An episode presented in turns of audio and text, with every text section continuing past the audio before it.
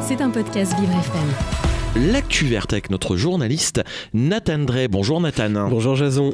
Et ces dernières semaines, les agriculteurs se mobilisent, mais ils ne sont pas les seuls, puisqu'avec eux, on retrouve des apiculteurs. Comment ça se fait Nathan? En effet, Jason, ces derniers jours, les apiculteurs ont mené plusieurs actions un peu partout en France, surtout dans les supermarchés, et le but de ces actions sont de dénoncer la présence de miel importé de l'étranger, à cause de laquelle ils ne parviennent pas à écouler leur stock. Ils ont alors retiré dans certaines grandes surfaces les pots de miel étrangers et les rayons paraissaient bien vides après leur passage, signe que le miel français n'est pas présent en grande quantité.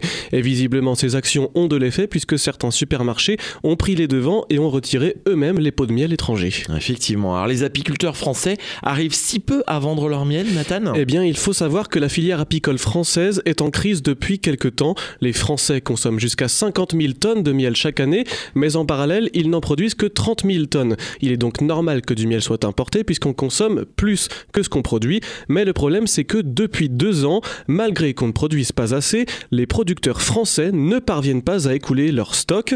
Certains apiculteurs n'ont même pas réussi à vendre 10% de leur production, alors qu'habituellement, c'est 80% qui est vendu. Selon la Confédération paysanne, 20 000 tonnes de miel invendus seraient bloquées dans les fermes. Alors comment c'est possible? Eh bien, ces stocks invendus, ils concernent surtout les grosses exploitations qui vendent leur miel dans de gros fûts pour des conditionneurs qui négocient pour la grande distribution. Sauf que ces dernières années, les conditionneurs se sont fournis chez les producteurs étrangers à des prix défiant toute concurrence jusqu'à 2 euros le kilo. Et avec un miel si avantageux sous la main, les négociants refusent maintenant d'acheter du miel français à un prix décent.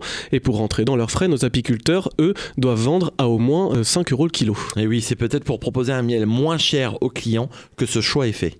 C'est ce qu'on pourrait se dire, mais absolument pas. Le miel importé de l'étranger passe de 2 euros à 10 euros le kilo une fois en magasin, voire même 20 euros le kilo, comme quoi les marges qui sont prises sont énormes. Muriel Pascal, membre de la commission apiculture à la Confédération paysanne, explique, je cite, tout le monde est perdant, les consommateurs, les apiculteurs français, mais aussi les apiculteurs étrangers dont le travail n'est pas rémunéré à sa juste valeur. C'est pourquoi nous réclamons un prix minimum d'entrée du miel sur le marché français.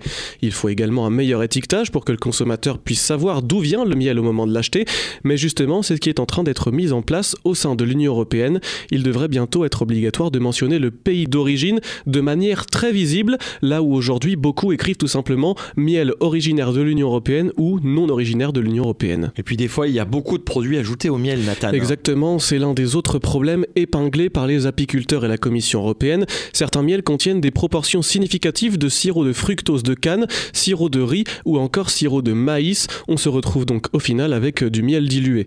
Il ne reste plus qu'à attendre que les choses bougent, mais en attendant, quand vous achetez du miel, surtout aujourd'hui avec la chandeleur, vous pouvez faire attention à en prendre un originaire de France pour soutenir nos apiculteurs. Effectivement, merci beaucoup Nathan. Vous savez, j'ai du miel blanc de champagne dans mon bureau. Ah, je vais vous faire goûter tout à l'heure.